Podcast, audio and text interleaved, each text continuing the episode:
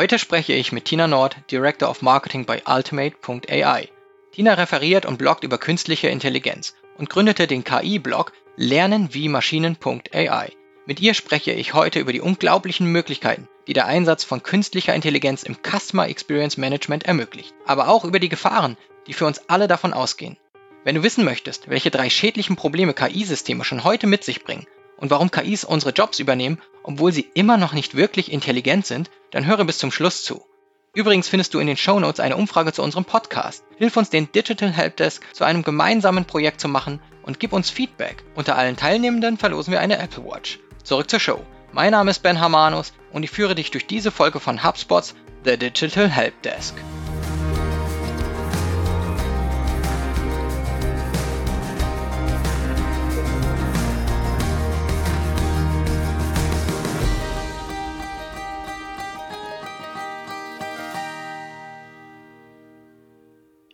Herzlich willkommen im The Digital Helpdesk Podcast von HubSpot. Heute im virtuellen Studio sitzt vor mir Tina Nord von Ultimate AI. Happy New Year. Kann man äh, das noch sagen, oder? ich denke schon. Ja, danke für die Einladung. Ich freue mich sehr, hier zu sein heute. Sehr schön.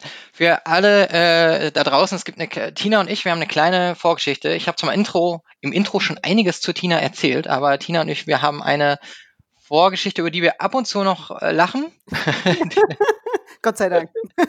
Gott sei Dank. Ähm, ich hatte nämlich mal ein Vorstellungsgespräch bei Sparwelt und ratet bei wem? Bei Tina Nord. und es hat mit dem Job dann nicht geklappt bei Sparwelt. Äh, also ich wurde abgelehnt. Aber äh, später sind wir beide wieder in einer Content-Marketing-Runde äh, zusammengekommen äh, und haben uns getroffen, auch, glaube ich, mit initiiert von Roland Riedmüller. Ja, ja, genau. Ja. ja, ich muss übrigens noch hinzufügen, du warst einer der besten Kandidaten, die wir da hatten. Das, das sagst du jetzt, weil es jetzt öffentlich wird. Aber. Nein, das war, ja. das war tatsächlich so. Es ist kein Sugarcoding, das war tatsächlich so. Okay. Aber es war im Grunde unmöglich, äh, den Job zu kriegen, weil eigentlich wollte ich ihn haben. Insofern. Okay, das, da, jetzt kommt endlich mal ein bisschen Licht ins Dunkel. Nein, also es war alles gut. Witzig war nur, dass wir beide zu einer Heads of Content Runde eingeladen äh, waren oder gesehen haben, dass wir beide auf der Liste derer stehen, die dann dorthin gehen. Und äh, ich glaube, Tina, du hast da irgendwie so ein bisschen komisches Gefühl, so einen Kandidaten wiederzusehen, der letzten Endes den Job nicht ja, Das war ein kleiner hat. Schock, ja, es war ein kleiner Schock. Aber letzten Endes ist ja was Cooles draus geworden, insofern ähm, alles gut. Ja, hab's ja schon ein paar Mal gesagt, von meiner Seite war das alles gut. Ich habe mich total gefreut, dass wir uns wiedersehen und seitdem sind wir auch regelmäßig in äh, Kontakt, auch über mehrere Stationen auch von dir und von mir, muss man dazu sagen. Du warst ja vorher bei Zalando, bei IAM dann zwischenzeitlich. Also ein bisschen was passiert und wir tauschen uns immer wieder aus zu allen Themen ähm, im Bereich Marketing, Content Marketing. Und jetzt inzwischen bist du aber auch meine Anlaufstelle, wenn es um künstliche Intelligenz geht, weil du da auch einen Weg eingeschlagen hast, dich dorthin fortzubilden, weiterzubilden und das äh, mit Marketing auch zusammenzubringen.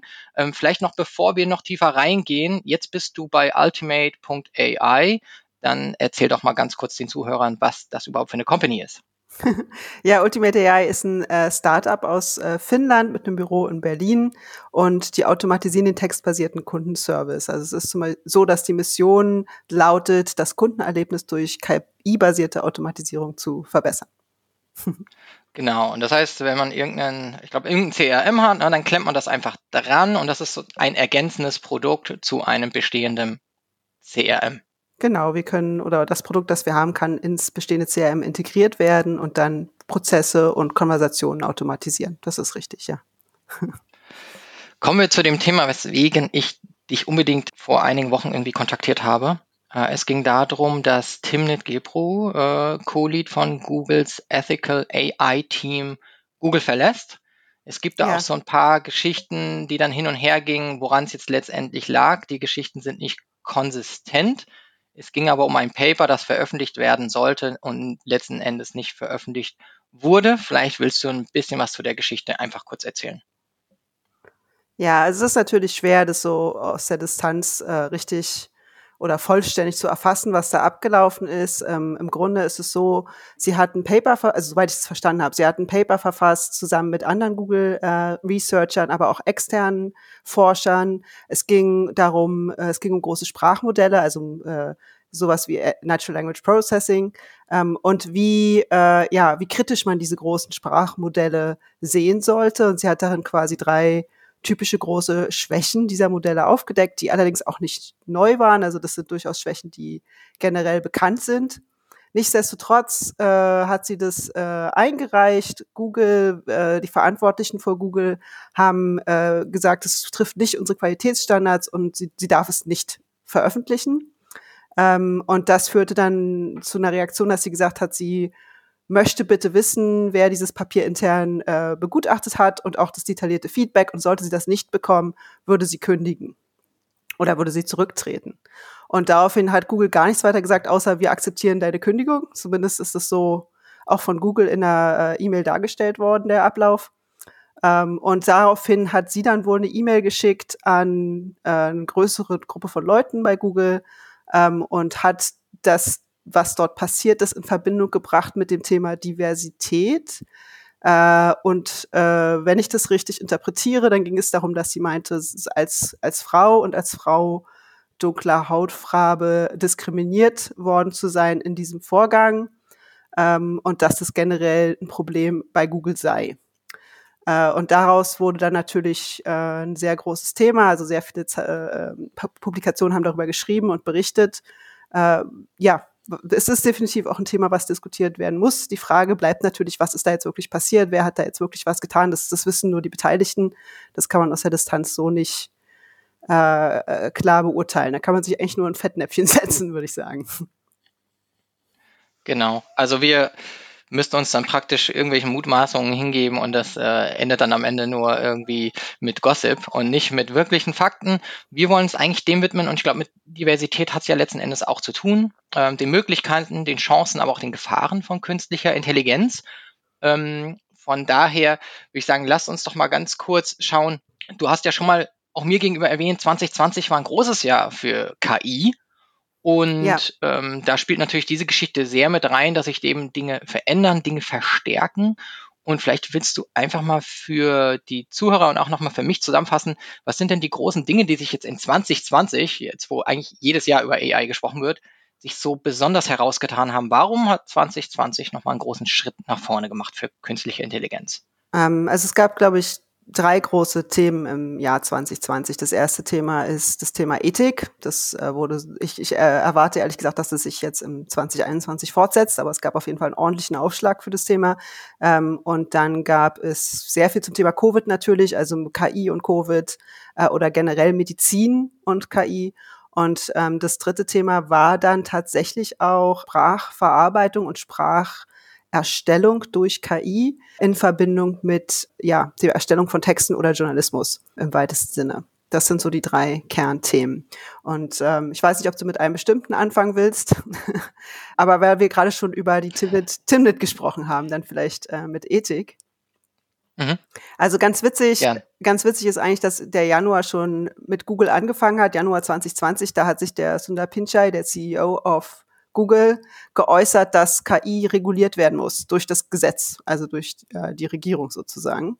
Ähm, was, was interessant ist, eine interessante Stellungnahme von einem Unternehmer, möchte man sagen. Und er hat tatsächlich, er hat in der Financial Times einen äh, Beitrag dazu verfasst und er hat geschrieben, dass es sich besonders um Gesichtserkennung handelt, die er da ähm, reguliert sehen möchte. Und das er hat sich auf die EU bezogen und GDPR, also ähm, mir fällt immer die deutsche Übersetzung zu schwer, DP, ja, ich glaube, ihr wisst alle, wovon ich rede. äh, DSGVO? Ja, DSGVO, genau.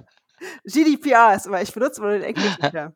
Also er hat sich auf diese Datenschutzregelung der EU bezogen und meinte, dass das richtig cool ist und ähm, also so hat das nicht formuliert, aber so hat das gemeint und dass das sozusagen ein Schritt in die richtige Richtung ist. Und damit hat er den Auftakt gemacht und es ist ganz witzig, weil direkt im selben Monat hat die Ursula von der Leyen äh, angekündigt, dass die EU weitere Dokumente, Strategien zu dem Thema auch äh, äh, veröffentlichen möchte. Das ist dann auch äh, ein, zwei Monate später direkt passiert. Äh, und es stimmte in dem, was der äh, CEO von Google vorgeschlagen hat, relativ überein mit dem, was dann im Papier der EU stand. Also super interessant. Also das Thema Ethik hat da eine große Rolle gespielt und die Regulierung gerade von Hochrisiko-KI-Modellen. So, das war das, das war das eine. Das andere ist ähm, dann natürlich gewesen, dass Ende des Jahres die Timnit-Sache kam. Ich kenne Timnit übrigens äh, gar nicht so sehr. Ich kenne ihre äh, Co-Autorin von einem Papier zum Thema Gesichtserkennung. Es ist die Joy Bulamvini. Ich weiß nicht, ob du mal von der äh, gehört hast. Joy, nee, okay, also auch eine Forscherin zum Thema KI und Voreingenommenheit von Algorithmen.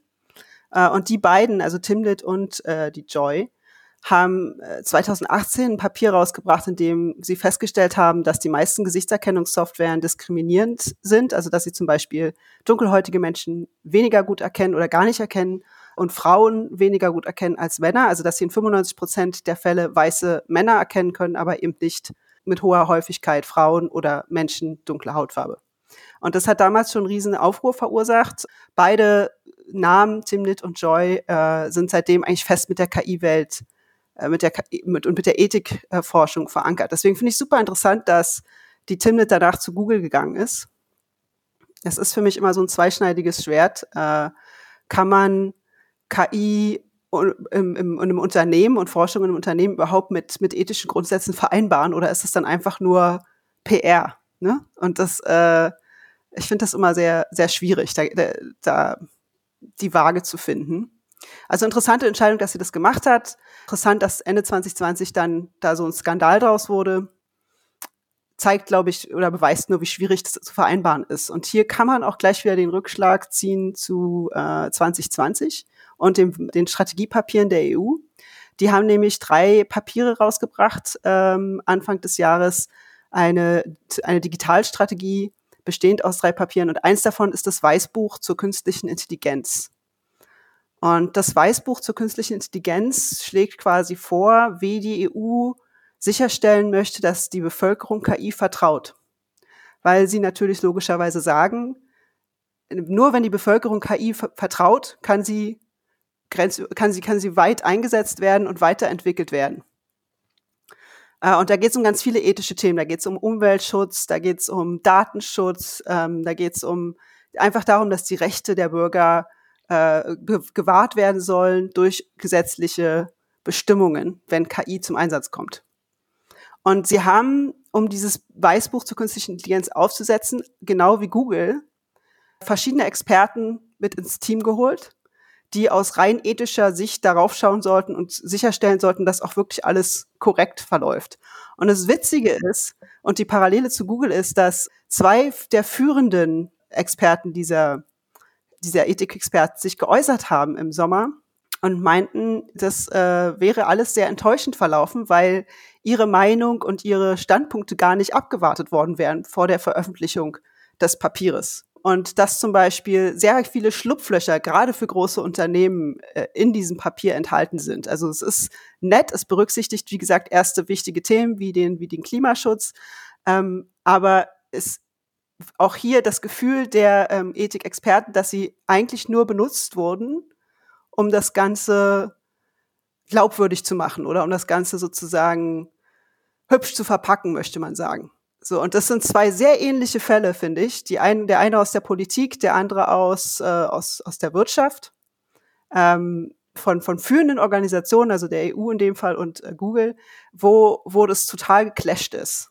Ähm, also diese, diese, dieser, dieser Versuch von Institutionen, KI ethisch zu gestalten und Ethikexperten dafür einzubeziehen und aber dem eigenen Interesse, nämlich dem, dem wirtschaftlichen Interesse. In, in beiden Fällen, muss man wohl sagen.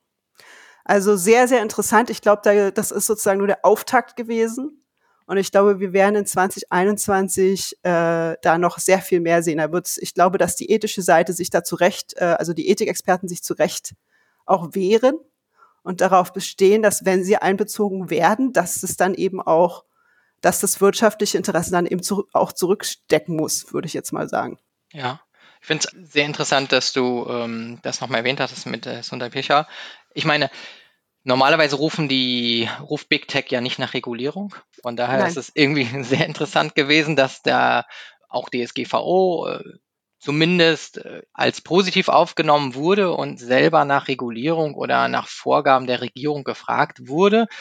Ähm, von daher interessant, zudem, dass Timnit dann zu Google gegangen ist, finde ich jetzt, ich glaube, man guckt ja immer, wo kann man wirklich Großes bewegen und einen großen Hebel umlegen. Und ich denke, bei Google ähm, im Bereich Ethik, AI tätig zu sein, da, das ist ja auch ein wichtiger Posten und ähm, ich könnte mir schon vorstellen, dass man den Posten gerne annimmt in der Wirtschaft, um auch zu schauen, dass man eben genau bei so einem Unternehmen, das so viel Einfluss auf das Leben von uns allen hat und deren künstliche Intelligenzen inzwischen auch Teil des äh, ganz normalen Suchalgorithmus sind oder der Ergebnislisten, dass nun mal dass man da auch eben einfach schaut, ähm, dass man Einfluss nehmen kann. Also gerade diese wichtigen Themen Diversität. Wir kommen noch auf ein paar andere, Sprache und so weiter, dass man da eben schaut, äh, dass man diesen Job annimmt. Scheinbar hat's geclasht, scheinbar hat's nicht gut funktioniert. Äh, Hintergründe sind jetzt äh, schwierig, das zu deuten, aber ich kann diesen Schritt von Tim äh, schon verstehen, dass sie dorthin gegangen ist und in der Wirtschaft ähm, natürlich da ihr, ihr Glück sucht. Jetzt hat's nicht geklappt, mal gucken, was ihr nächster Schritt ist. Ja, das wird auch nochmal spannend, das zu sehen. Es zeigt, wie gesagt, diese Herausforderung. Es ist, es, es ehrt Google, kann man sagen, dass sie versuchen, das Thema zu adressieren, dass sie verantwortungsbewusst mit KI umgehen wollen. Ähm, auf der anderen Seite scheint, zeigt dieses Beispiel eben auch sehr klar, wie schwierig es ist, äh, für ein wirtschaftlich denkendes Unternehmen Ethik und wirtschaftliche Interessen zu vereinbaren. Ja, das, äh, ja. Kommen wir mal ganz kurz zu ähm, wirtschaftlichen Interessen und vielleicht auch den Möglichkeiten, an äh, denen ich und unsere Zuhörer sicherlich interessiert sind, was, äh, weil wir die ganze Zeit über KI reden und ich glaube, es bleibt dadurch ein bisschen abstrakt. Du hast schon gesagt, Einfluss äh, auf den Bereich äh, Ethik, Medizin war wichtig in 2020. Was mir oder auch du, ich glaube, doch das hattest du mir äh, zugespielt, war der Bereich Content, wo ja. es nämlich eine oder es war eins unserer äh, Mittagslunches, bei denen du mir das erzählt hattest, da, zu denen wir uns immer gerne austauschen, wenn sie denn möglich sind in diesen Zeiten. Ähm, da hast du mich ähm, auf Content, auf ähm, ja, Erstellung von Texten über künstliche Intelligenz äh, gebracht. Und ich habe da auch mich ein bisschen reingelesen und ich war gleichermaßen beeindruckt wie geschockt. Ähm, und vielleicht kannst du mir vielleicht darüber noch ein bisschen mehr erzählen und ähm, auch über dein eigenes Experiment mit einem, ja, einer künstlichen Intelligenz. Ich weiß nicht, ob man sie dann so nennt. GPT-3 ist äh, das Programm. Ähm, nennt man das ein Programm ja, oder? Äh, neuronale Netz. Das, das neuronale, neuronales Netz. Netz, ja. Genau. Ähm, erzähl doch ja, mal darüber noch ein bisschen was. Sehr gerne. Also ich persönlich komme ja aus der Content-Ecke und äh, wenn sozusagen was passiert im Bereich KI und Content, dann ist es sozusagen totales Highlight für mich, weil zwei Interessenspunkte getroffen werden. Und das war halt so der Fall in 2020. Im Mai kam ein Forschungspapier raus über GPT-3 das ist ein äh, neuronales Netz, äh, das quasi zur Verfügung gestellt wird von OpenAI oder von, von Mitarbeitern und Forschern, die für OpenAI arbeiten. OpenAI ist ein, ist ein Unternehmen aus San Francisco, ist gemeinnütziger, gemeinnütziges äh, Unternehmen. Das wurde ursprünglich gegründet äh, unter anderem von Elon Musk. Äh, der hat es inzwischen verlassen, das Unternehmen, äh, wegen Interessenskonflikten mit Tesla, bleibt aber Investor und ja, die machen ganz großartige Sachen, nicht nur im Bereich der Texterstellung, die arbeiten zum Beispiel auch viel mit Musik, was ich super interessant finde auch. Aber anyway, also im Mai kam dieses Forschungspapier raus von OpenAI zu GPT-3 und es wurde halt gesagt, dass dieses Sprachverarbeitungsmodell oder neuronale Netz wesentlich besser performt als alle da, alles Dagewesene zuvor. Ähm, und das, äh, dieses Netzwerk äh, oder dieses Netz hatte zwei Vorgänger, GPT-1, GPT-2. Ähm, generell wird in dem Bereich von auf, in vielen verschiedenen Bereichen geforscht. Google macht da zum Beispiel auch ganz viel. Äh, ich glaube, BERT sagt ganz vielen äh, SEO-Experten was. Also es ist alles der gleiche Bereich und alle haben daran gearbeitet, zur selben Zeit diese, diese Sprachverarbeitungsmodelle effizienter und leistungsfähiger zu machen. Und das ist nun gelungen das ist mit GPT-3 gedrungen. Das ist quasi so, dass äh, das kann Texte selber schreiben, es kann Texte zusammenfassen, es kann Texte vereinfachen und es kann es nicht nur mit natürlicher Sprache, also der Sprache, die wir jetzt hier sprechen, sondern es kann es auch zum Beispiel mit Programmiersprachen.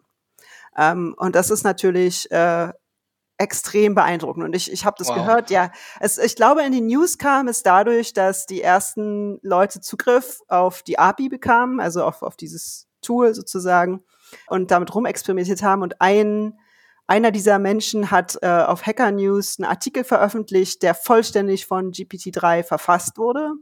Äh, und das wurde für, für echt gehalten. Ähm, und das gleiche hat der Guardian auch gemacht. Äh, der Guardian hat allerdings vorab klargestellt, dass das sozusagen ein Artikel ist, der durch KI generiert wurde. Ähm, insofern, ja, da gab es verschiedene Experimente, die alle extrem viel Eindruck auch bei mir hinterlassen haben. Und nun arbeite ich für ein KI-Unternehmen und durch diesen Umstand verdanke ich es, dass ich Zugriff habe auf GPT-3. Und das ist eine ganz normale Benutzeroberfläche. Das sieht aus wie ein äh, normales WordPress-Content-Erstellungsfeld, wenn man es vergleichen möchte. Und man, man gibt dem halt ein Muster vor. Äh, und das Tool nimmt dann dieses Muster und kreiert was Eigenständiges draus.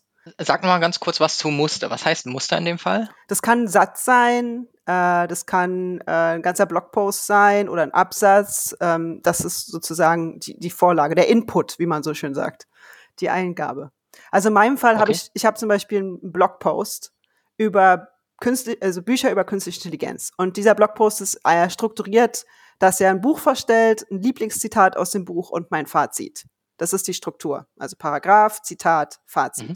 Und ich habe einfach nur einen dieser Absätze aus dem Blogpost genommen, auf Deutsch, in, in dieses Tool eingegeben und GDP3 hat dann eigenständig, ohne mein Zutun, einen weiteren Absatz entworfen, den ich so hätte copy-pasten, also kopieren können und in meinen Blog packen können. Also da war ein Absatz, da war ein Zitat, da war ein Fazit. Äh, interessanterweise war das Buch, also ich habe ja Bücher vorgestellt, also der Absatz war über ein Buch, Zitat aus dem Buch, Fazit über das Buch, hat sich das System auch ein Buch ausgedacht. So, das Buch existiert aber nicht. Ich habe danach geschaut, das ist äh, Machine Perception, wie KI unsere Umwelt sieht. Das war der Titel, den sich GPT-3 ausgesucht hat. Ich habe äh, geguckt und geguckt, es gibt viele Bücher zum Thema Machine Perception, aber nicht mit diesem exakten Titel. Äh, und es wurde, glaube ich, von Tim O'Reilly verfasst, bin mir jetzt nicht jetzt sicher, oder Jeff Dean, einer von beiden.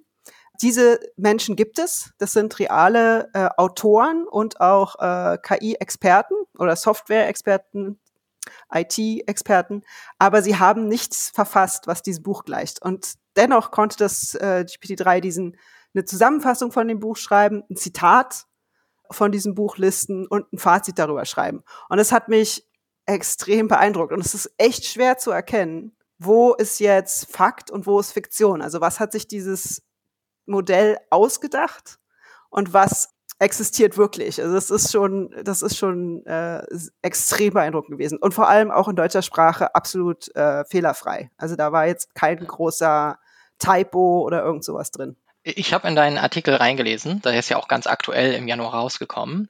Ähm, findet man übrigens auf lernenwiemaschinen.ai im Blog. Den ganzen Link packe ich natürlich in die Show Notes. Und ich habe mir diesen Absatz auch durchgelesen. Und wie du habe ich eben auch erst gedacht, es hätte sich ein Buch gezogen und den Inhalt dann irgendwie da reingepackt und hat praktisch eine Review zu einem existierenden Buch verfasst mit einem echten Autor. Hab dann aber auch erst in deinem Blogartikel erfahren, dass du das auch schon untersucht hattest und dass es das alles gar nicht, also das gibt's nicht und es ist einfach kuratiert durch die KI.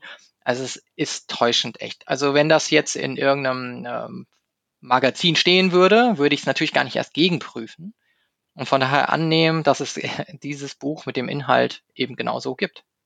Also ich möchte nicht ausschließen, dass es das irgendwo gibt. Ich habe es jetzt persönlich nicht gefunden. Also ich habe es gegoogelt, ich habe auf Amazon geschaut, ich habe nach den Autoren, die, die ja real sind, geschaut und was die veröffentlicht haben. Ich habe ein Buch wie dieses nicht gefunden. Sollte jemand anderes es finden, dann sagt mir gerne Bescheid. Dann, dann wäre das natürlich auch eine, so eine extreme Leistung von GPT-3, einfach ein offensichtlich ja. sehr schwer zu findendes Werk zu nennen. Aber ja, also ähm, vielleicht ist es irgendein Paper oder irgendein White Paper, irgendwas ich, anderes. Ich habe keine Ahnung, aber es ist es, es hat mich, gut gemacht. Ja, es hat ja. mich, es hat mich schwer beeindruckt, das muss man sagen. Genau, das war halt sozusagen eins der Highlights in 2020, dieses, dieses, dieser Launch von GPT-3. Und das Witzige, oder eigentlich ist es nicht witzig, das Interessante ist, dass zur selben Zeit ähm, hat Microsoft äh, zahlreiche, ich glaube so ungefähr 50 Mitarbeiter äh, in Seattle entlassen, die Content erstellen. Und die Begründung von, von Microsoft war, dass sie die Content-Erstellung automatisieren konnten.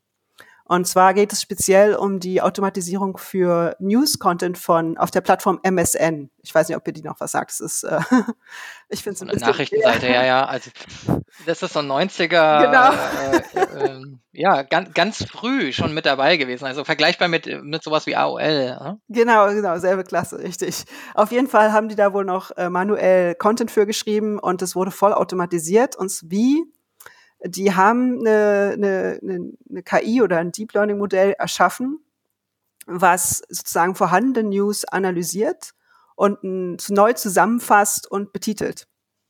Also die, äh, wenn ich das richtig verstanden habe, dieses, dieses Modell verfasst nichts from scratch sozusagen, sondern nimmt sozusagen vorhandenen Content aus dem Web und re und ja, schreibt ihn neu sozusagen, schreibt ihn um. Und damit arbeiten die auf MSN. Und die, das ist sozusagen, die Mitarbeiter wurden interviewt von der Seattle Times und äh, haben der Seattle Times gesagt, dass die, die Abteilung zuerst halbautomat, also semi-automatisiert wurde und dann vollautomatisiert wurde. Also das waren so die zwei Schritte. Also im Grunde nehme ich sogar an, die Autoren haben dabei geholfen, diese Automatisierung umzusetzen, am Ende zu trainieren. Was ziemlich bitter okay. ist. Aber diese zwei Schlagzeilen gab es halt parallel zueinander. GPT-3 mit diesem extrem äh, beeindruckenden Ergebnis. Und äh, Microsoft hat offensichtlich was ähnlich Intelligentes erschaffen, was dennoch ein bisschen anders funktioniert und nutzt es, um tatsächlich Leute zu ersetzen. Und deswegen, das fand ich super interessant. Wie gesagt, ich komme aus der Content-Erstellung. Ähm, weil ich finde, die Einschläge kommen näher für, für, für alle Leute, die mit Content-Erstellung zu tun haben. Weder, ganz klar, da gibt es nach wie vor Grenzen. Also wenn wir von langformatigem Qualitätscontent äh, sprechen, wenn wir von komplett neuem Inhalten sprechen, die basieren auf neuen Informationen, dann ist, da sind wir noch nicht. Das kann noch nicht automatisiert werden. Aber alles, was sozusagen im Web existiert an Informationen und umgeschrieben werden muss oder ähm, keine Ahnung, wenn du ein Interview mit einer Maschine führen willst, dann kannst du das heutzutage tun. Also ja. der, der, ich finde, die Entwicklung ist, ist äh, sehr beeindruckend, die da 2020 stattgefunden hat.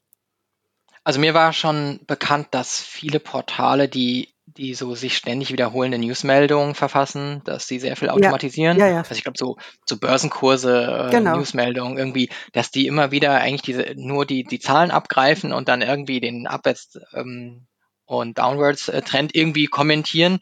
Und dafür ist nun mal auch nicht besonders viel Kreativität notwendig. Ich glaube, bei irgendwelchen Sportereignissen ähm, wird es auch, glaube ich, inzwischen schon ja. recht häufig genutzt. Und da ist es ja auch repetitiv, wenn man jetzt nicht wirklich tiefgehende Spielanalysen äh, vornimmt und da irgendwie auch so als, als Kommentator so seine Note mit reinbringt. Also ich würde jetzt mal so sagen, ein Elf Freunde äh, irgendwie Fußballmagazin äh, wird äh, ganz anders berichten über ein Spiel als jetzt eine News Newsmeldung, dass gestern irgendwie der FC Bayern irgendwie wieder 5-3 irgendwo gewonnen hat und wer die Tore geschossen hat und wer wann eingewechselt wurde. So.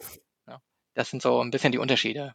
Ja, es ist witzig, dass du Sparwelt am Anfang erwähnt hast, weil bei Sparwelt haben wir das auch schon gemacht. Das war 2014, 2015, also ist eine ganze Weile her. Da haben wir diese die Gutscheintexte automatisiert erstellt, zumindest Teile davon. Also Gutscheintexte, die sozusagen die äh, Informationen ja immer wieder repetitiv sind und äh, aus dem Affiliate-Netzwerk kommen, kann man auch super automatisieren, die Texterstellung. Wetternachrichten, ne? also das ist nichts Neues, dass man diese kurzen sich wiederholenden, faktenbasierten oder datenbasierten Texte automatisiert erstellt. Das ist nicht neu, aber absolut gar nicht. Aber die Dimension, die GPT-3 jetzt er erreicht hat, ist schon noch mal eine andere Nummer. Also wie gesagt, siehe, siehe das Blogpost-Beispiel, siehe das Hacker-News-Beispiel, wo, wo komplette lange Artikel ähm, erstellt werden, die, die eigentlich ja weniger strukturiert sind. Ähm, oder zum Beispiel auch ein Interview. Also wir haben spaßenshalber einfach mal ein Interview geführt über KI und Marketing mit GPT-3. Und ja, das, da hat es dann auch seine Schwächen gezeigt. Also es war durchaus möglich, ein Interview zu führen, aber es hat nach einer Weile äh, immer wieder angefangen, sich selbst zu wiederholen, also immer die gleichen Informationen zu nennen. Und da sah man auch, dass das Modell irgendwann ins Leere läuft, also zumindest in der, in der deutschen Sprache. Ja, aber bei echten Menschen laufen auch manchmal ins Leere. Das stimmt. Die, die geben doch auch repetitive Antworten und weichen nur aus. Ja, also so gesehen ähm, ist die Maschine vielleicht gar nicht ganz falsch trainiert worden. Nein, aber ich meine, du musst, du musst, also was die Schwäche oder Schwäche, die der Nachteil von GPT-3 ist, genau wie auch der von BERT und von GPT-2, ist, dass ähm, die sind nicht wirklich effizienter, diese ähm, Deep Learning Modelle. Die, das, der einzigste Unterschied hier ist, dass die einfach einen viel größeren Datensatz verwenden. Also für jedes dieser Modelle wurde einfach immer, wurden immer mehr Daten verwendet. Ähm, und auch mehr Parameter. Also äh, GPT-3 verwendet 100 mal mehr Parameter als GPT-2.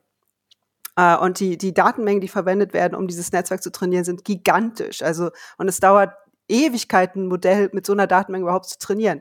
Ähm, das heißt, es ist nicht effizienter, es ist nicht wirklich klüger oder intelligenter. Es ist einfach nur skaliert nach oben, wenn man so möchte, an, an Dingen, die eingesetzt werden, um dieses Netzwerk zum Laufen zu bringen. Und das ist, das ist genau das, worüber Timnit übrigens geschrieben hat in ihrem Papier. Sie hat darüber geschrieben, dass, dass man genau das in Frage stellen sollte. Müssen diese Sprachmodelle immer größer werden und was für Konsequenzen hat das eigentlich?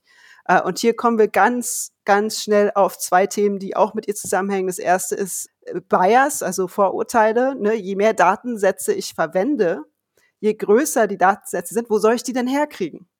Ne, also ich, ich muss die ja irgendwo hernehmen, diese Daten. Und äh, Datensätze zu kreieren ist extrem kostenintensiv. Deswegen nehmen die meisten Entwickler Datensätze, die schon existieren. Und Datensätze, die schon existieren, da gibt's haufenweise Beispiele von welchen, die, die, die voreingenommen sind. Oder die, wie bei der Gesichtserkennung, nicht genug Diversität enthalten, sondern nur weiße, weiße Männer, zum Beispiel in einer bestimmten Altersgruppe. Ähm, das, das ist das eine. Also das heißt, je mehr Daten ein Modell braucht, um zu funktionieren, desto höher ist die Wahrscheinlichkeit, dass es diskriminierend ist, wenn das Sinn macht.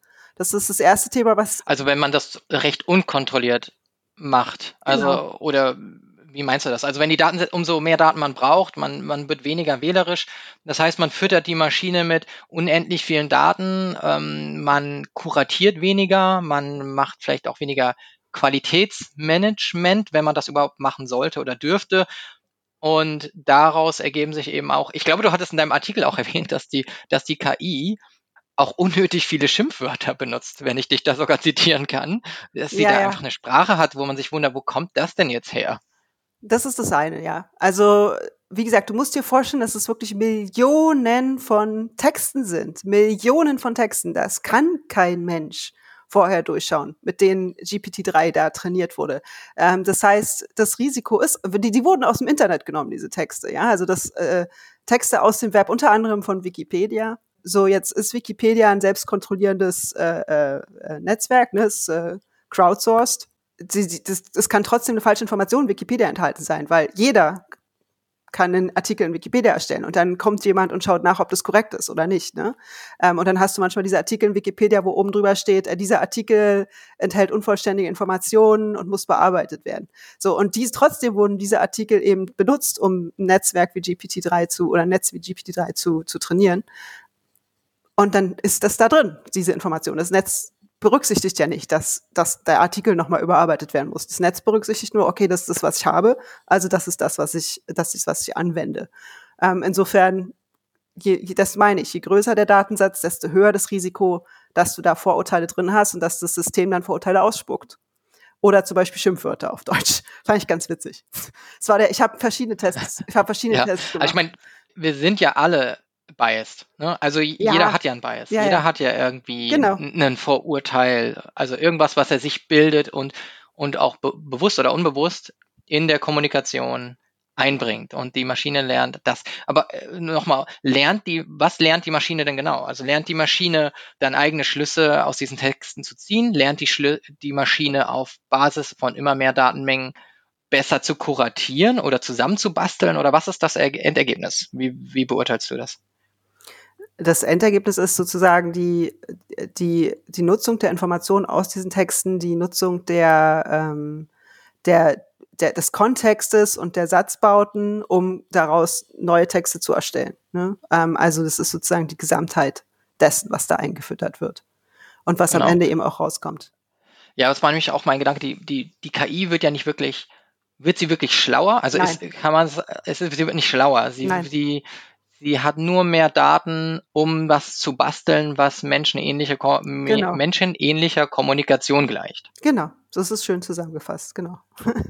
Okay, also sind wir da auch noch ein Stück äh, davon entfernt, dass wir wirklich von dieser künstlichen Intelligenz sprechen, auch ja. wenn sie gut äh, mimikt irgendwie, ähm, die wirklich selbstständig schon zu Schlüssen für uns führen kann. Ja, das ist korrekt. Also wir sind, es gab Schlagzeilen, die GPT-3 als allgemeine künstliche Intelligenz bezeichnet haben. Eine allgemeine künstliche Intelligenz heißt Menschen gleich oder, zum, oder sogar besser als der Mensch. Ähm, und das ist hier definitiv nicht der Fall. Ähm, also das ist eine, eine, ein Hype sozusagen. Okay. Also die Leistung ist beeindruckend, das ist interessant, mhm. aber es gibt nach wie vor extreme ähm, Schwächen. Und wie gesagt, das ist nicht, es geht hier nicht darum, dass das, äh, dass das Modell effizienter arbeitet oder, oder intelligenter ist, sondern es sind einfach nur mehr, mehr Informationen, die zur Verfügung stehen, um sie zu verarbeiten. Das ist alles. Wenn du jetzt schon auf die Einschränkung aufmerksam machst und auch sagst, es hat ja einige Schwächen, wo siehst du denn die Stärken? Wofür würdest du heute GPT-3 schon nutzen? Ah, das finde ich echt schwierig so. Also wie, wie, wie gesagt, das, wenn man wenn man einen Text schreiben muss und man muss den schnell raushauen und man hat keine Zeit zu recherchieren, dann nimm GPT-3. Aber sei dir bewusst, dass das dass das System halt äh, falsche Fakteninformationen äh, erzeugt äh, oder kombiniert in einer, in einer Art und Weise, dass sie dann falsch sein können. Äh, und dass ein Faktencheck immer notwendig sein wird, bevor du was raus, rausspuckst. Also unvoreingenommen würde ich GPT-3 auf keinen Fall verwenden. Ja, also eine Chefredaktion oder eine Redaktion kann man sich insgesamt noch nicht sparen und sicherlich Nein. wird auch bei Microsoft noch jemand sitzen, der wahrscheinlich äh, über viele Dinge drüber schaut oder zumindest ein, so ein letztes Approval wird es immer wieder geben oder ein Proofreading oder Faktencheck. Also so ganz ungefiltert kann man die Sachen noch nicht auf die Welt loslassen. Nein, nein, definitiv nicht. Aber wie gesagt, die Einschläge kommen näher. Also ich, ich finde das, ich sehe das so. KI wird wenig angewandt bisher in, in den meisten Unternehmen. Ähm, sie ist zum einen, ist sie, einerseits ist sie überall um uns herum, ne, Netflix, äh, Personalisierung und so weiter. Auf der anderen Seite wird sie wenig, wenig im Berufsalltag eingesetzt, sage ich mal. Also zum Beispiel ähm, im Marketing äh, allgemein. Da haben wir erste Schnittstellen zwischen KI und Marketing in, im Marketing Analytics Bereich, äh, im, im Lead Scoring zum Beispiel. Aber weiter als das ist es noch nicht. Also ich glaube, da braucht es auch noch eine ganze Weile, bis KI da Prozesse vollständig automatisieren kann. Aber bei der Content-Erstellung sind wir, glaube ich, schon an einem Level, wo wir jetzt, wo wir sozusagen, wo wir die Dinge beobachten müssen.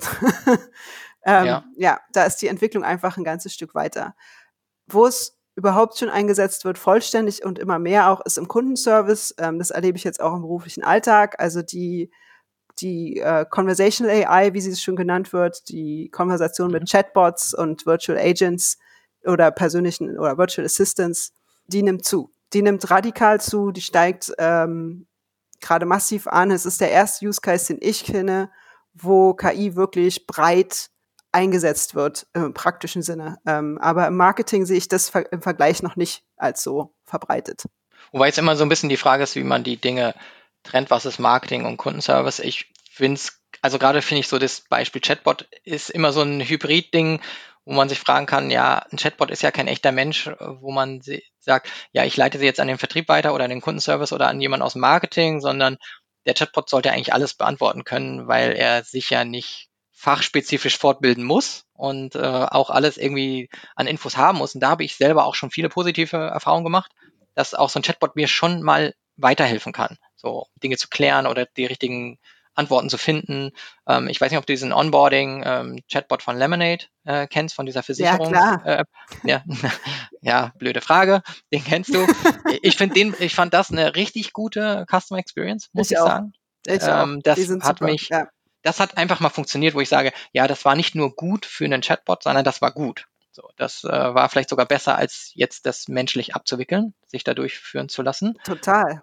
Aber also von daher, Total, aber ich meine, genau, die mischen sich total, weil Chatbots basieren ja auf Sprachmodellen, auf NLP, Natural Language Processing, Natural Language Understanding. Es ist alles dieselbe Suppe sozusagen.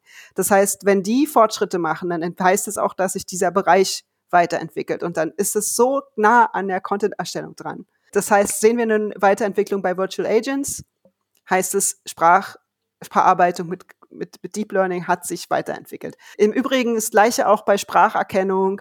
Ich hatte jetzt das erste Mal ein Kundenerlebnis, ich glaube, es war bei einem Stromanbieter, den Namen nenne ich jetzt nicht, wo ich äh, bei diesen nervigen Sprachsoftwares, die sagen, Hallo, geben Sie Ihre Kundennummer ein. Äh, welcher Tag ist heute? Wie fühlen Sie sich? Keine Ahnung. Also, und es war das erste Mal, dass ich ein rundum positives Erlebnis hatte mit einer Sprachsoftware. Ich weiß leider nicht, wen die, wen die verwenden. Aber auch da habe ich den, oha, okay, also auch bei der Sprachsoftware gab es eine ganz ordentliche Weiterentwicklung. Und auch das ist NLP, ja.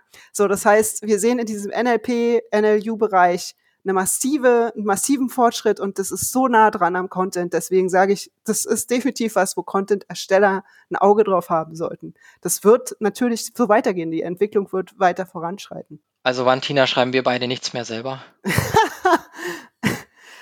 das, das weiß ich jetzt nicht. Äh, das kommt ja dann auch immer darauf an, wie, wie, wie einfach sind diese Tools einzusetzen, ne? wie kostspielig sind die. Ist das was für jedes Startup oder ist das nur was für Enterprise-Unternehmen? Also ich glaube, bis es sozusagen, bis der Markt gesättigt ist, bis jeder damit arbeitet, da, da vergehen noch äh, ein paar Jahre, würde ich sagen. Aber es geht ja dann immer irgendwie ganz schnell. Es wird lange unterschätzt und dann geht es immer ganz dann schnell und plötzlich kann sich jeder leisten. Ja. ja. Ich finde das immer extrem spannend. Also ich sehe GPT-3 für mich persönlich schon so als ein Tool, was man durchaus mal auch für eine Recherche nutzen kann, wenn ich eine Artikelidee hätte oder eine irgendwas, was ich vielleicht auch eine Vortragsidee, die ich vielleicht mal umwandeln will und dann so ein paar Sachen reinhaue und dann zu schauen, was die Maschine für mich da ausspuckt und ob es nicht auch Quellen heranzieht oder Ideen, die ich selber noch nicht hatte.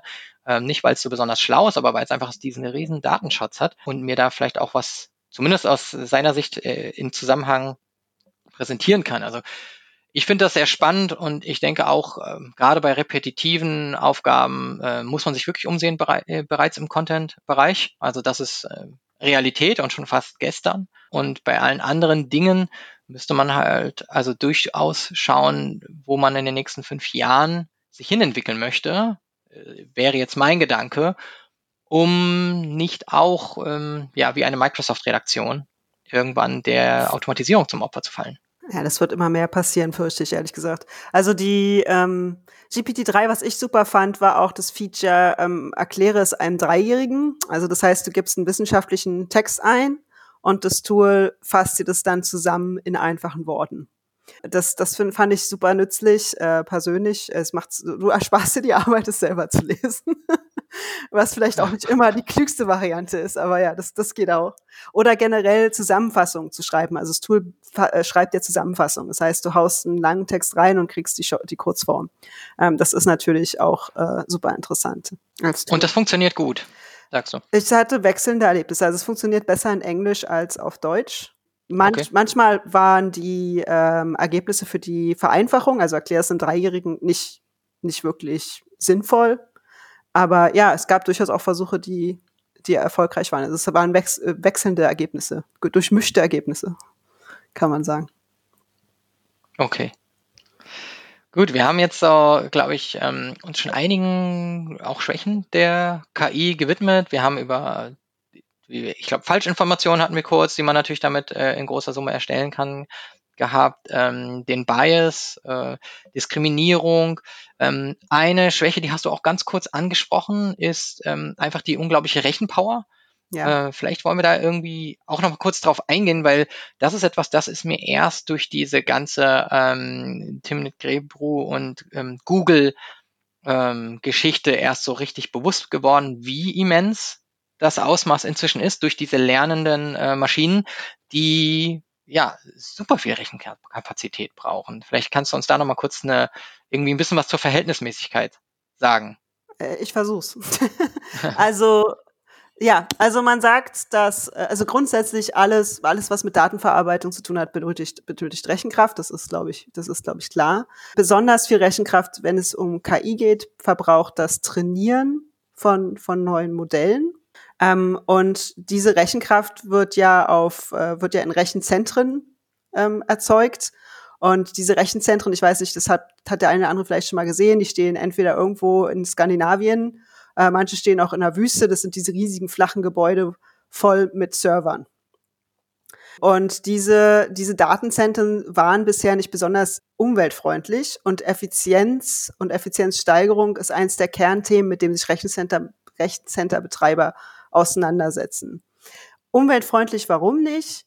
Weil zum einen bisher viele fossile, also die, die Server brauchen Energie, die brauchen Strom, ganz einfach. Äh, und für diese Stromerzeugung, da gibt es so gibt's zwei Umweltfaktoren. Das erste ist, woher kommt der Strom? Also ist es äh, fossile Energie oder ist es ähm, zum Beispiel Solarenergie? Äh, und ganz viele Rechenzentren haben in der Vergangenheit vor allem eben mit Kohle gearbeitet, mit Kohle produzierter ähm, oder erzeugter Energie. Ähm, das ändert sich gerade. Also viele Rechencenter stellen um auf äh, umweltfreundliche Stromproduktion sozusagen. Also so Wind, Solar, äh, Wasser. Und das mhm. zweite Problem ist aber, dass diese Server Hitze erzeugen. Ne, also die arbeiten ja, die, die verbrauchen den Strom und dadurch wird Hitze erzeugt und diese Hitze ist, ist enorm äh, und die müssen gekühlt werden entsprechend.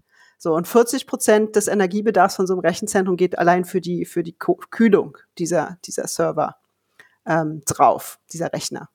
So, und jetzt ist die Frage, wie, wie kühlst du so ein System? Also deswegen stehen die zum Beispiel auch so super gerne irgendwo im hohen Norden, weil dann zum Beispiel die kalte Luft einfach eingesaugt wird und dadurch äh, das System gekühlt werden kann. Aber eine viel beliebtere Methode ist Wasser.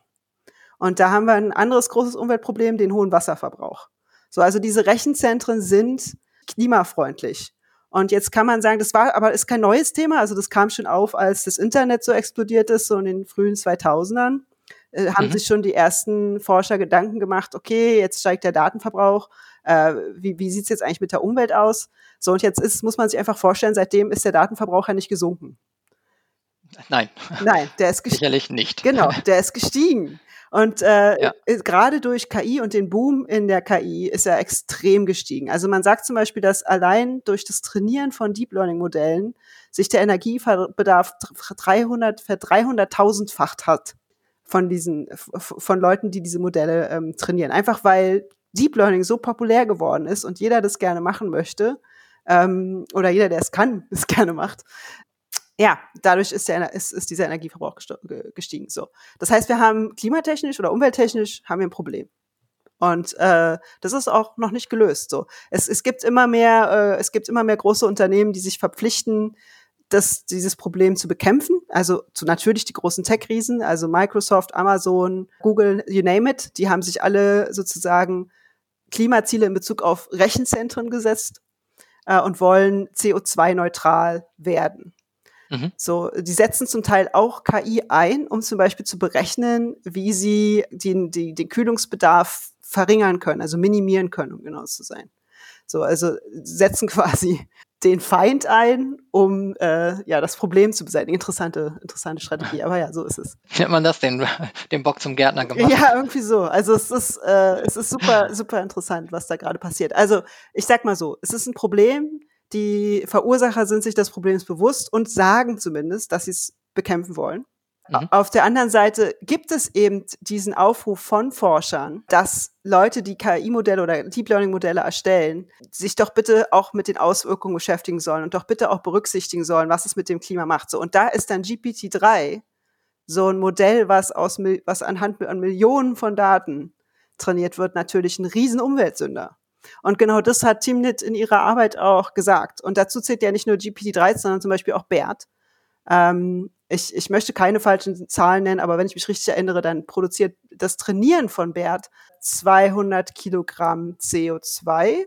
Da gibt's äh, auch zahlreiche Studien äh, und wissenschaftliche Papiere, die da mit Sicherheit viel genauere Zahlen haben. Aber das sind gigantische äh, vergleichsweise gigantische äh, Unmengen an CO2, die produziert werden, wenn man, wenn man mit KI wenn man KI-Modelle trainiert. Und das wird nur noch übertroffen durch Echtzeit-KI-Verwendungen. Also zum Beispiel, wenn du selbstfahrendes Auto hast und das selbstfahrende Auto muss mhm. ja die ganze Zeit abchecken, was sehe ich vor mir, äh, was mache ich mit diesem, muss ja die ganze Zeit be berechnen, wie es sich verhalten soll. Und das heißt, Daten in Echtzeit äh, abrufen, analysieren, berechnen. Und das ist damit, da steigt sozusagen der, der, ähm, der Rechenbedarf massiv, nochmal massiv an. Also es ist noch umweltschädlicher als das Trainieren von KI-Modellen.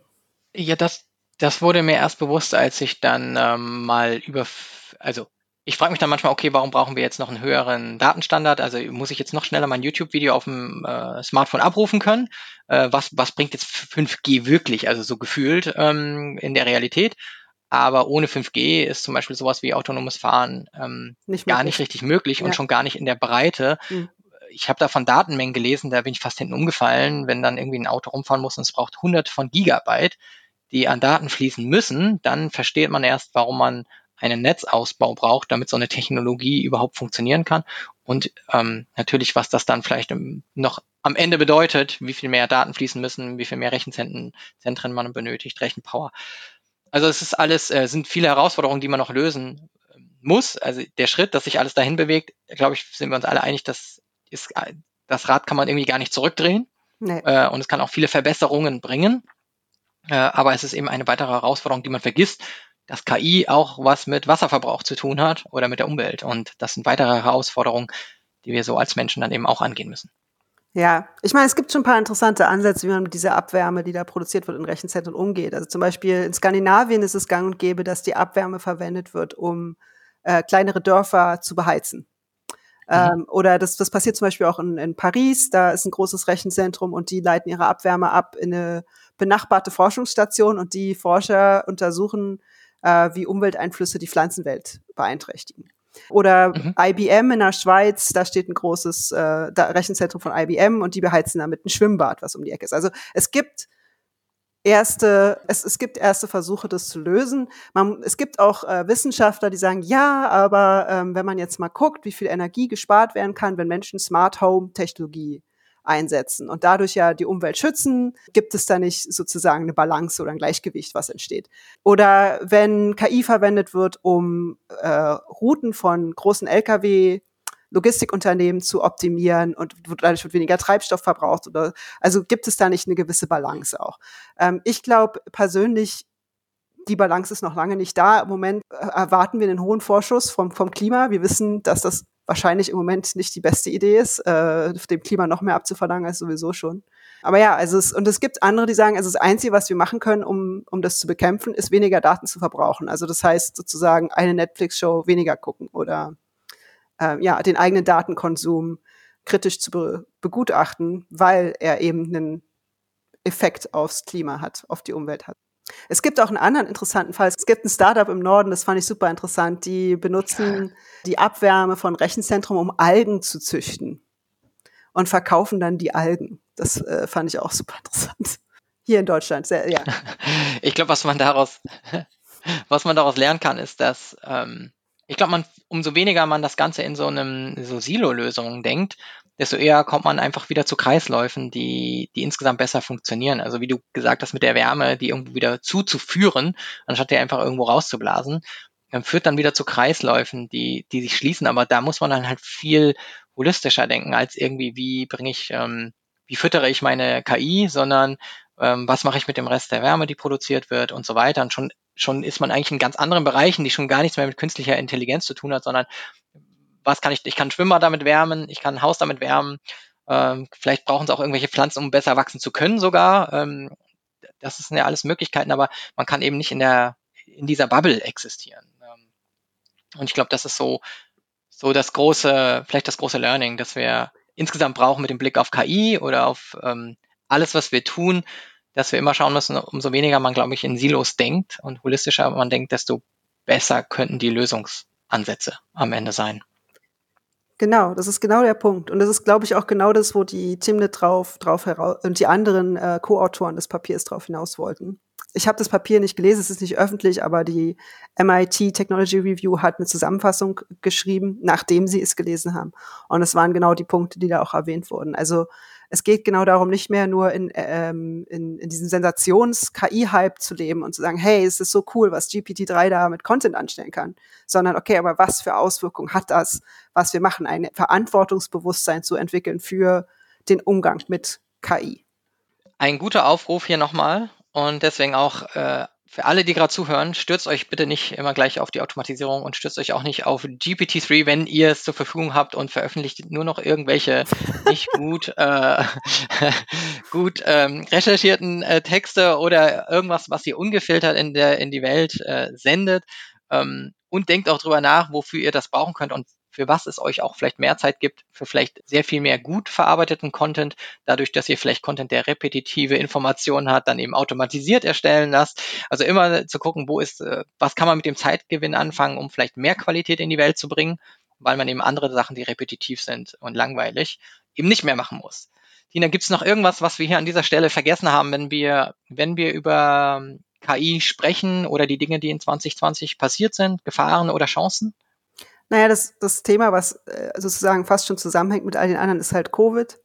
Äh, durch Covid ist ja der Datenverbrauch auch extrem gestiegen, unabhängig von KI. Ähm, also das, das hängt mit drin. Und dann gab es natürlich äh, ganze Herrscharen von KI-Forschern, die sich damit auseinandergesetzt haben, wie sie Covid bekämpfen können mit, mit Daten sozusagen. Da gibt's auch, also jeder Elite-Forscher dieser Welt hat mindestens ein Paper veröffentlicht, habe ich das Gefühl, zu dem Thema. Ähm, da ist auch viel passiert, auch unter anderem wieder von, von OpenAI, äh, jetzt nicht spezifisch in Bezug auf Covid, aber ähm, die Analyse von Proteinstrukturen. Ähm, ich persönlich möchte dazu gar nicht so viel sagen, weil bei Medizin bin ich echt nicht äh, der richtige Ansprechpartner.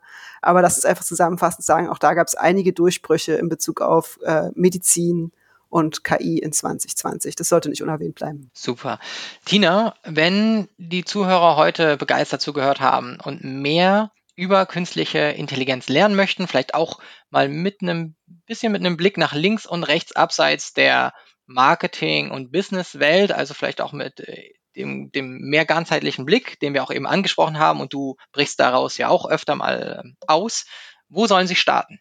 Das kommt drauf an, wie tief ihr eintauchen wollt. Also ein ganz einfacher Start und wenig Datenverwender ist das Lesen eines Buches. ähm, da kann ich empfehlen das äh, Buch Leben 3.0 von Max Tegmark. Ähm, das ist ein sehr schönes Buch, was auch die wichtigsten Begriffe rund um künstliche Intelligenz erklärt, unter anderem auch Natural Language Processing und außerdem verschiedene Varianten ähm, erläutert, wie künstliche Intelligenz unsere Zukunft beeinflussen kann es ist keine einfache Lektüre, also es ist schon was, wo man sich konzentrieren muss. Wenn ihr euch nicht konzentrieren wollt, dann lest äh, Quality Land von Marc-Uwe Kling. Das ist der Autor, der auch die Känguru-Chroniken äh, verfasst hat. Äh, der hat ein sehr schönes und sehr witziges Buch äh, über künstliche Intelligenz in unserer Zukunft geschrieben. Äh, Quality Land sehr zu empfehlen. Solltet ihr richtig eintauchen wollen und es richtig lernen wollen, dann braucht ihr zwei Sachen. Das erste ist Englisch. Eigentlich braucht ihr drei Sachen. Englisch auf jeden Fall, weil Englisch ist die Sprache der künstlichen Intelligenz äh, oder Chinesisch, könnte auch Chinesisch sein, also Mandarin. ähm, aber mit Deutsch werdet ihr nicht so weit kommen wie mit Englisch. Äh, das heißt, ihr braucht Ihr braucht datenwissenschaftliche Grundkenntnisse. Was heißt das? Ihr braucht Statistik und Wahrscheinlichkeitsrechnung auf hohem Niveau und ihr braucht Python oder R-Kenntnisse. Also zwei Programmiersprachen, mit denen Daten gut verarbeitet werden können, sind Python und R. Ähm, da gibt's verschiedene Anbieter. Zum einen könnt ihr das separat voneinander lernen. Wahrscheinlichkeitsrechnung gibt's auf jeden Fall auch auf Deutsch. Beim Programmieren wandert ihr automatisch ins Englische. Da kommt ihr ums Englische nicht mehr drum herum. Da könnt ihr Code Academy nutzen oder ähm, ja jeden anderen Anbieter. Bei der Wahrscheinlichkeitsrechnung hat mir am meisten geholfen die Khan Academy. Äh, die machen das wirklich sehr, sehr schön verständlich und einfach. Aber es dauert halt. Ne? Also erwartet nicht, dass man die Fachkenntnisse innerhalb von einem Tag oder so ähm, entwickelt. Das, das, das ist nicht umsonst sind das Studienrichtungen. Das dauert einfach ein paar Jahre, bis man da äh, richtig drin ist in dem Thema. Okay. Das waren äh, deine Tipps, die ich auf jeden Fall auch in die Shownotes packe zu Quality Land. Ähm, ich lese extrem gerne, ich habe super viele Bücher, ich habe auch einiges zu AI. Meine Frau hat mir aber jetzt zu Weihnachten Quality Land als Graphic Novel geschenkt. ähm, fand ich eigentlich auch mal eine ganz coole Idee, um das anders aufzunehmen und ähm, auch weil mich sonst irgendwann meine ganzen Bücher auch erschlagen und ich dadurch auch mal ein bisschen ausbrechen kann. Ist ziemlich cool gemacht. Ähm, ich habe schon reingelesen, kann ich auf jeden Fall auch empfehlen, wenn man das mal auf so eine Art und Weise konsumieren möchte. Ansonsten, wenn ihr auf Englisch lesen wollt, dann ist es das Buch Everybody Lies, also jeder lügt. Ähm, und das ist ein Buch über Datenwissenschaften, äh, auf Englisch leider nur verfügbar aber super, super spannend. Also das erklärt ganz einfach und verständlich, was Datenwissenschaften ist, wie es funktioniert und wo es jetzt schon eingesetzt wird. Also sehr, sehr cooles Buch, kann ich nur empfehlen. Super. Tina, wenn man mehr über dich erfahren möchte, wo sollte man dann hingehen im Netz? Ja, am besten über LinkedIn oder halt über meinen Blog äh, Lernen wie Maschinen äh, AI. Da könnt ihr am ehesten Kontakt aufnehmen. Genau. Also Tina findet ihr ganz leicht auf LinkedIn, Tina Nord. Ähm, und dann auch noch äh, lernen-wie-maschinen.ai. Ich packe es auf jeden Fall in die Show Notes. Ich habe auch den Artikel über ihr eigenes äh, GPT-3-Experiment äh, in die Show Notes gepackt. Schaut da rein. Einen letzten Tipp, den ich auch noch habe, bitte nehmt an der Umfrage teil zu diesem Podcast und gebt uns äh, euer Feedback. Äh, wir verlosen auch eine Apple Watch dafür, dass ihr teilnehmt. Ähm, also macht bitte mit, damit wir von euch lernen können, was euch äh, besonders interessiert am Podcast, welche Themen vielleicht fehlen und wie wir uns verbessern können. Tina, danke, dass du dir heute wieder die Zeit genommen hast. Ähm, ich habe natürlich wieder was gelernt, wie immer, wenn ich mit dir spreche. Und äh, ich freue mich schon äh, ja, auf unser nächstes Gespräch. Dann vielleicht nicht öffentlich, aber als Lunch-Date gerne. Ähm, die Rechnung geht auf mich als Dank für dieses Interview auf jeden Fall. Und den Zuhörern wünsche ich auf jeden Fall gut ins Jahr zu kommen. Tina, vielen Dank. Danke dir auch, Ben. War super wie immer. Danke. Ciao, ciao. Ciao.